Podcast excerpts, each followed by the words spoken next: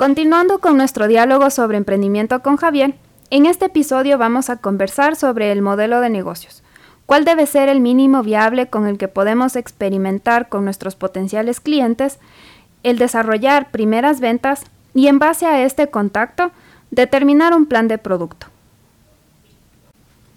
Javi, bienvenido nuevamente a este espacio. Habíamos conversado sobre cómo iniciar un emprendimiento, sobre la segmentación de mercados y cuantificar la propuesta de valor, con estos dos insumos anteriores. Ahora, ¿qué herramientas podemos utilizar para seguir en la construcción del modelo de negocios? ¿Cuáles son los siguientes elementos que debemos considerar? Eh, Dani, eh, es importante que a partir del entendimiento del, de los dos primeros eh, módulos de un modelo de negocio se sirvan de análisis para los siguientes componentes del modelo de negocio. ¿A qué me refiero? Al momento que yo establezco bien las características de mi potencial cliente, también voy a identificar a partir de esas características cuáles son los canales por donde yo puedo hacer llegar a mis clientes mi propuesta de valor. O sea, cuáles son esos medios, canales físicos, digitales, por los cuales en mi propuesta de valor llega el cliente. Lo otro importante a partir del entendimiento de mi cliente es cuál es mi relación que voy a mantener con ellos, qué experiencia voy a crear en ellos eh, durante todo este proceso de venta y postventa con los clientes. Entonces otra vez los dos primeros módulos, perfil del cliente, propuesta de valor o propuesta de valor y el, el perfil del cliente son muy importantes para definir los siguientes componentes del modelo de negocio. Canales, de distribución, cuáles van a ser mis canales de comunicación, cómo voy a mantener esa relación con, con, con, ellos, cuál va a ser esa experiencia única que yo podría desarrollar para mantener un proceso de fidelización. Luego, al momento de conjugar estos elementos, ya tengo mi modelo de ingresos, o sea, cómo yo establezco el precio, cuáles van a ser las formas en las que el, el cliente puede pagar. Y eso es muy importante, porque muchas veces los emprendedores eh, no se dan cuenta que también yo puedo innovar o puedo ser diferenciador en las formas de pago que les ofrezco a, los, a mi potencial cliente. Si lo hago por suscripción, pero ¿por qué lo hago por suscripción? Por ejemplo, a los jóvenes les gusta hacer este proceso de pago por suscripción. De pronto a una persona adulta les gustan los descuentos. Entonces nosotros al momento que entendemos nuestro perfil de clientes, también podemos ir combinando estos otros elementos de la parte frontal de mi modelo de negocios, porque después tenemos una parte que está atrás de todo esto, que es cómo hago mis procesos de producción, cómo hago mis procesos para los, los ejercicios de ventas, cuáles son los recursos que yo necesito. Entonces, todos estos otros elementos que están detrás, que el cliente no ve, también tienen que ir adaptándose conforme eh, yo voy haciendo mis primeras ventas, conforme yo voy haciendo mis primeros experimentos.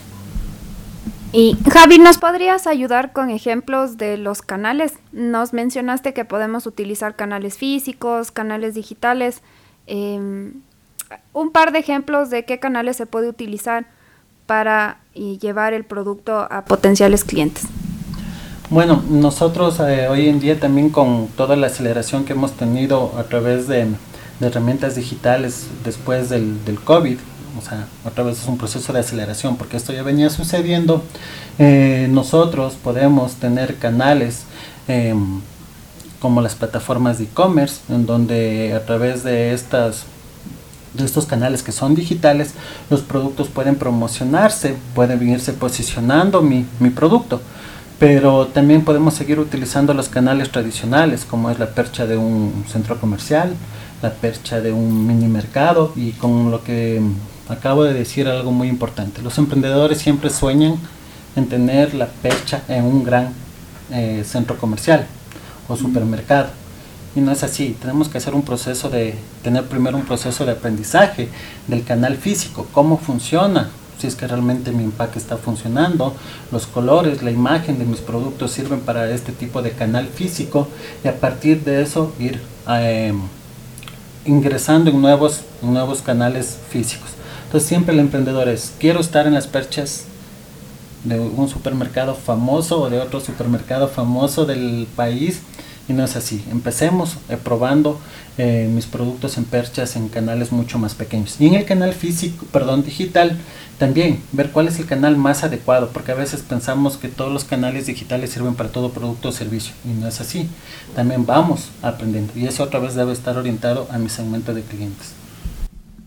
Justamente eso iba a decir, que todo lo que tú estás comentando ahorita tanto el ingresar un canal físico como el probar tal vez un canal digital, depende de tu segmento de clientes, porque no todos compran por todas las vías. Hay personas que prefieren acercarse físicamente, hay personas que prefieren comprar a través de canales digitales.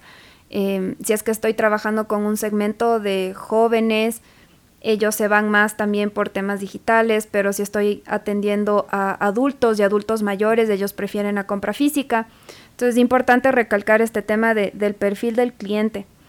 Y hablando de esto, del perfil del cliente, de la segmentación, de empezar a tener estos acercamientos a través de medios físicos y digitales, ¿a quién podemos considerar como nuestros clientes eh, para hacer estos pequeños experimentos, por así decirlo? ¿En quiénes deberíamos pensar? Bueno, nosotros debemos ir pensando en los primeros clientes o potenciales clientes a aquellos que están buscando de una manera em, de una manera mucho más eh, desesperada, podemos llamarlo así de una manera sencilla, en buscar una solución a sus problemas, en satisfacer una necesidad. Entonces, cuando nosotros identificamos a ese grupo de personas que están gastando recursos actualmente, desarrollando un esfuerzo mucho, mucho más grande que otro tipo de, de, de potenciales clientes, son el candidato perfecto para iniciar los experimentos. Es decir, buscar a esos, a esos primeros perfiles que, al momento que nosotros presentemos un prototipo, algo que todavía no está terminado 100%, eh, estarían dispuestos a probar y darnos retroalimentación. Y aquí, Javi, una, una consulta. En esto que tú acabas de decir, personas que desesperadamente están buscando mi solución, deberíamos considerar a nuestros amigos, a nuestros familiares? No, esa es una mala estrategia porque ellos lo que van a guiarse es por los sentimientos. Vas a tener una retroalimentación muy subjetiva. Tenemos que salir afuera a la calle a buscar esos eh, primeros clientes. Y justamente por eso, y podemos caer en mucho eh, ser repetitivos en el tema del cliente.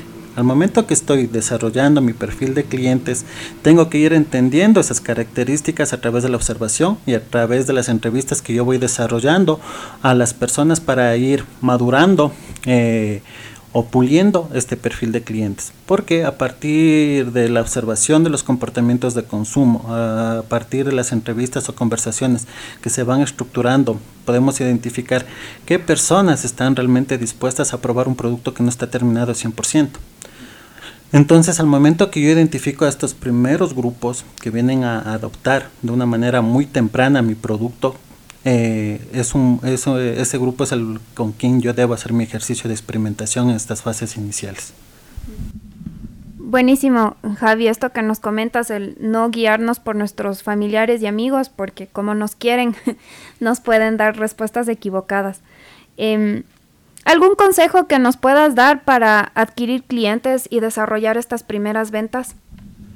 Bueno, cuando estamos en etapas iniciales, creo que nosotros tenemos que ir diferenciando con que el primer cliente eh, está dispuesto a dar retroalimentación y a disculpar muchas de fallas que puede tener nuestra propuesta de valor, nuestro producto.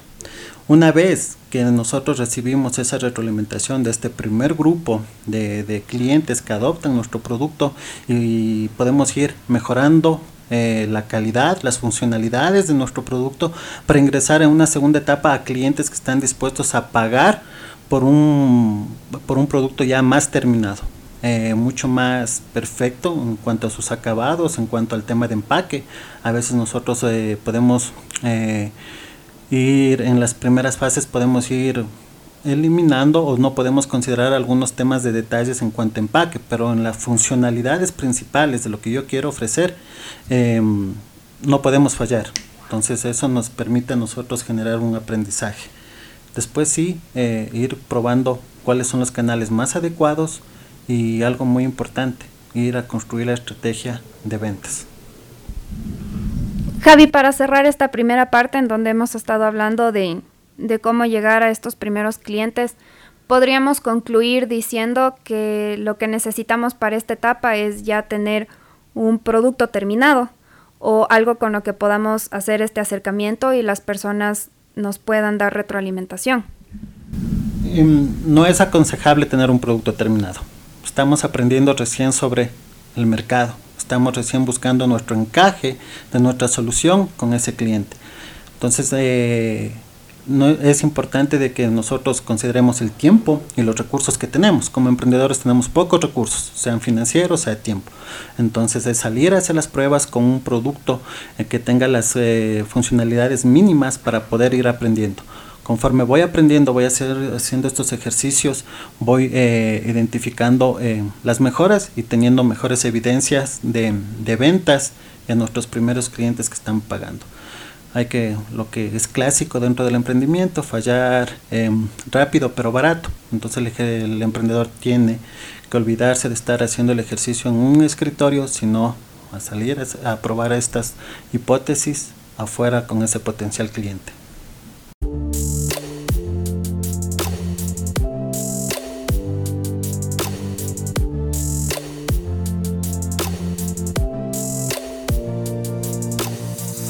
Javi, ya con este producto que, nos comentas con funcionalidades de valor, el esquema de ventas definido, debemos ya enfrentarnos a la prueba de fuego, la validación ya con clientes reales. En base a tu experiencia, eh, ¿cómo son los siguientes pasos que debería realizar el emprendedor para mejorar su actividad o plan de ventas? Eh, recordemos que la validación desde el primer producto con las mínimas funcionalidades ya estamos enfrentando al cliente.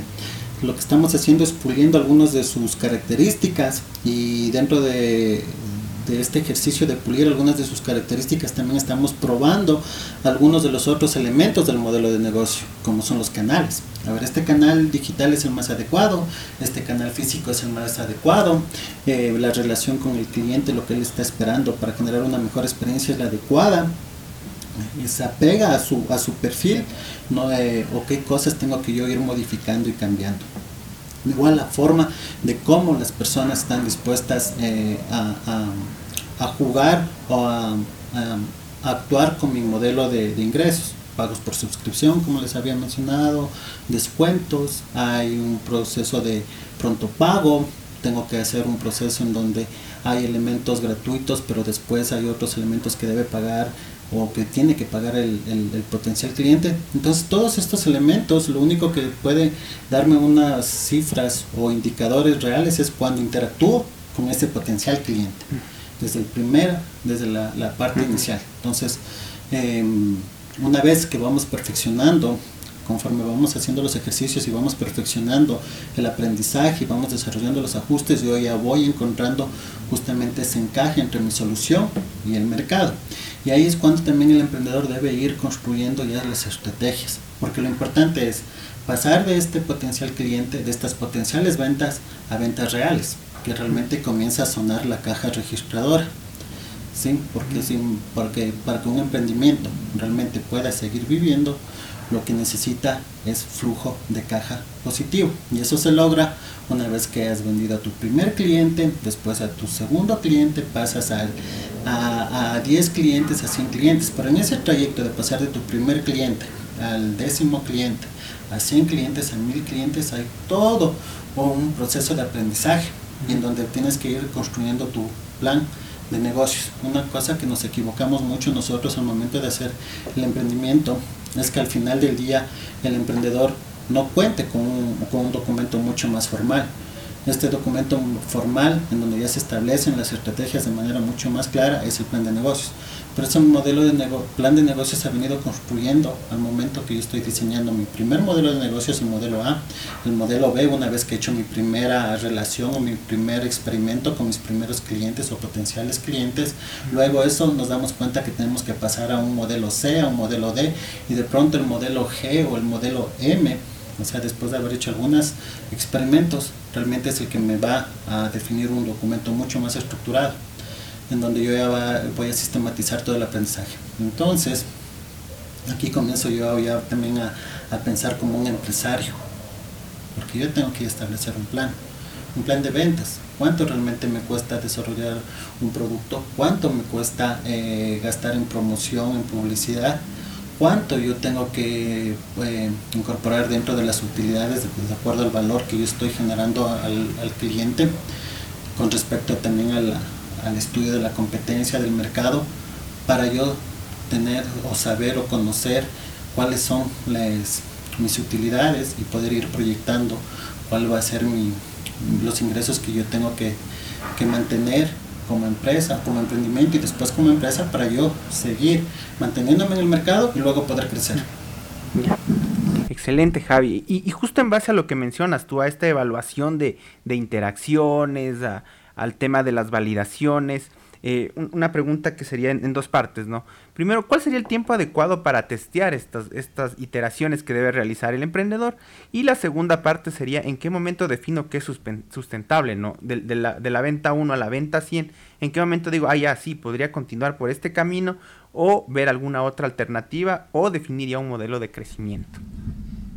Eh, bueno, dentro de lo que, que se recomienda, sobre todo en las primeras fases, al inicio es que estas interacciones sean lo más rápidas posibles.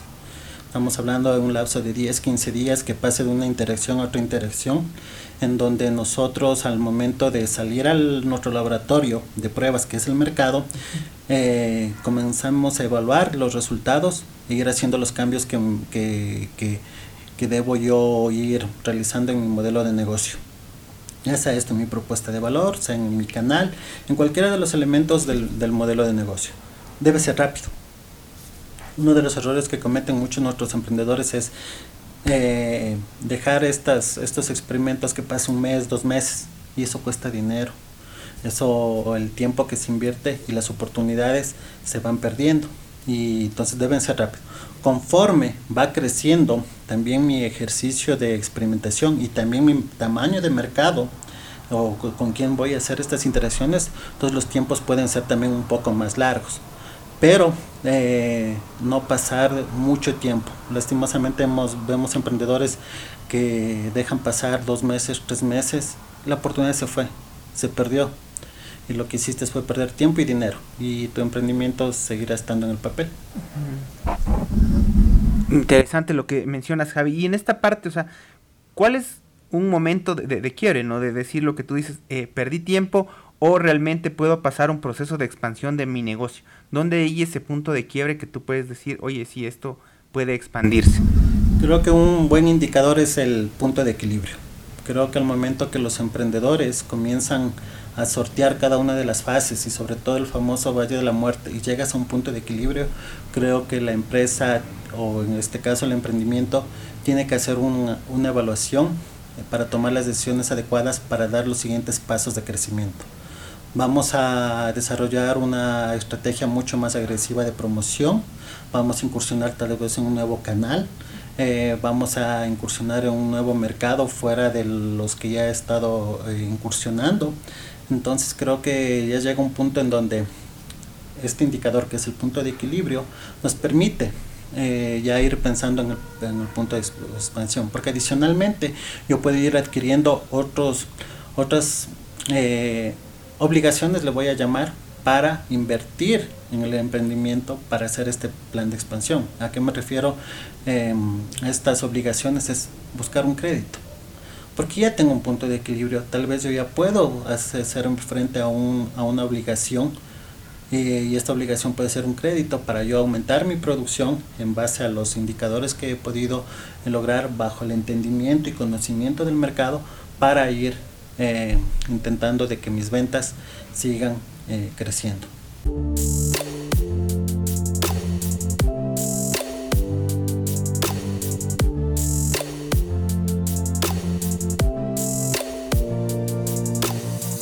Gracias Javier. Ha sido un diálogo muy interesante e inspirador sobre el emprendimiento y todo lo que comprende su conceptualización inicial. Para cerrar, ¿quisieras compartir un mensaje final con nuestros oyentes respecto a este apasionante mundo? Mis recomendaciones vendrían a darse. Primero, que las ideas deben salir rápido a ser probadas. No podemos estar en un permanente mundo de ideación o de ideas, sino eso tiene que irse probando para ver si es que realmente hay un negocio atrás de ello.